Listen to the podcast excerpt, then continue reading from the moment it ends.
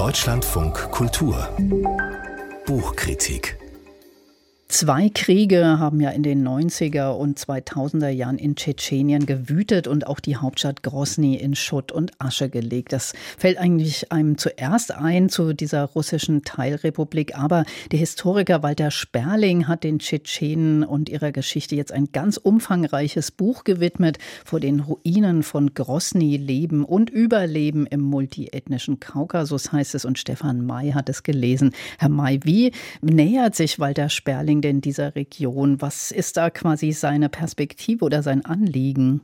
Er nähert sich in erster Linie über die Stadt Grosny. Das ist auch sein zentrales Anliegen. Er hat zahlreiche Interviews geführt mit Leuten, die in Grosny gelebt haben und er äh, hat eine genaue Zeitspanne, nämlich von der Gründung der Stadt. Es ist eine sehr junge Stadt, die wurde Anfang des 19. Jahrhunderts im Zarenreich gegründet, als sich eben das Imperium weiter nach Süden ausweitete und äh, gegen die sozusagen renitenten Bergvölker eine Festung gebaut wurde und das war eben Grosny.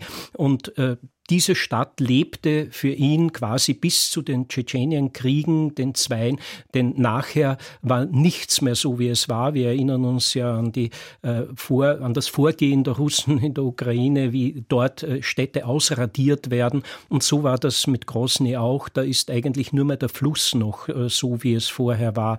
Und diese junge Stadt im 19. Jahrhundert ist eine Boomstadt geworden, denn man hat dort Öl gefördert. Das hat man gewusst, dass es dort Öl gibt, aber das hat man bis dahin nur zum Schmieren der Wagenachsen verwendet. Aber Industrie und Verkehr haben viel Öl gebraucht und dadurch sind viele Menschen in die Stadt geströmt und es wurde dadurch eine richtige Multikulti-Stadt. Mhm. Jetzt ist das Buch ja unglaublich umfangreich, hat 670 Seiten, also viel Stoff. Und wie, wie baut er das auf? Also ist das so eine chronologische Erzählung ab diesem Zeitpunkt, den Sie gerade beschrieben haben, oder geht er thematisch vor? Nein, es ist eine äh, chronologische Art der Schilderung dieser Stadt, sozusagen Aufstieg und Fall der Stadt Grosny.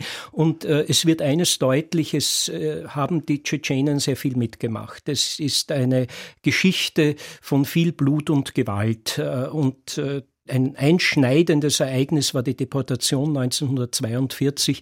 Da hat es gereicht, dass die deutsche Wehrmacht gemeint hat, wenn wir mal weiter vorstoßen, wenn wir nach Grosny kommen, wenn wir nach Tschetschenien kommen, zu den äh, Ölfeldern, die man dringend brauchte, dann werden wir die Tschetschenen, äh, werden sich die uns anschließen, denn die sind ja ohnehin nicht zufrieden mit der Sowjetunion.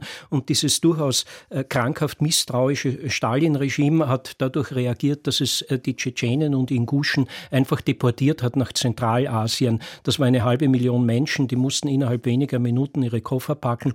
1957 wurden sie rehabilitiert, konnten zurückkommen, aber da saßen eben schon andere Leute da und das waren dann auch wieder zum Teil blutige Auseinandersetzungen. Und diese quasi Blutspur zieht sich eigentlich durch, durch die ganze Geschichte.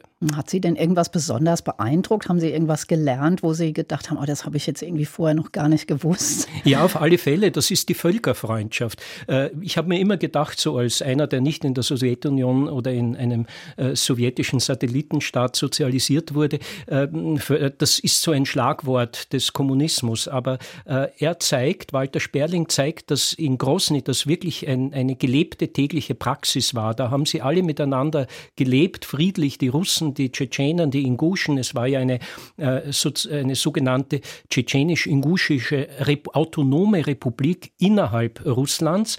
Und da hat mich eben auch überrascht, dass die Sowjetunion auch die Nationen gefördert hat, und zwar seit Lenin. Das heißt, es wurde nicht äh, gleich gemacht, es wurde nicht gleichgeschaltet, sondern man hat sehr wohl auch eben diese autonomen Regionen für bestimmte sogenannte Titularnationen errichtet. Und was mich besonders überrascht hat, war, dass nach dem Ende der Sowjetunion, als sich Tschetschenien dann selbstständig erklärt hat, plötzlich wieder diese alten Bräuche, das Patriarchat mit ähm, allen äh, muslimischen oder, oder islamischen Gebräuchen oder Missbräuchen aufgeblüht ist, von der Blutrache bis zum Brautraub. Und das hat sich eigentlich bis heute erhalten, bis in das äh, Regime des äh, heutigen äh, Ramsan Kadyrov, äh, der ja eigentlich ein Terrorregime ausübt und sozusagen ein Herrscher von Putins Gnaden ist. Aber Sie hören sich für mich so an, als ob Ihnen die Lektüre dieses dicken Buchs äh, Spaß gemacht hat oder wie ist Ihr Gesamtfazit? Hat Walter Sperling seine Sache gut gemacht?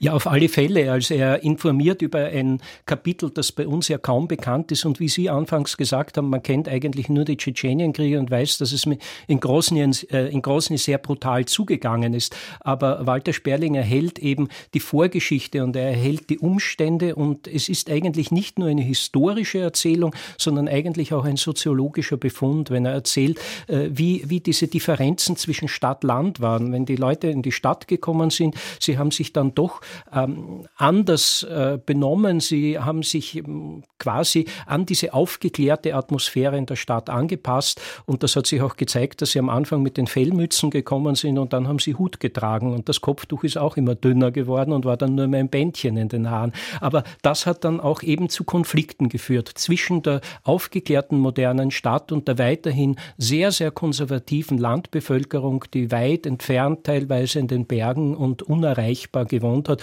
wo sich diese Bräuche dann weitergeben konnten.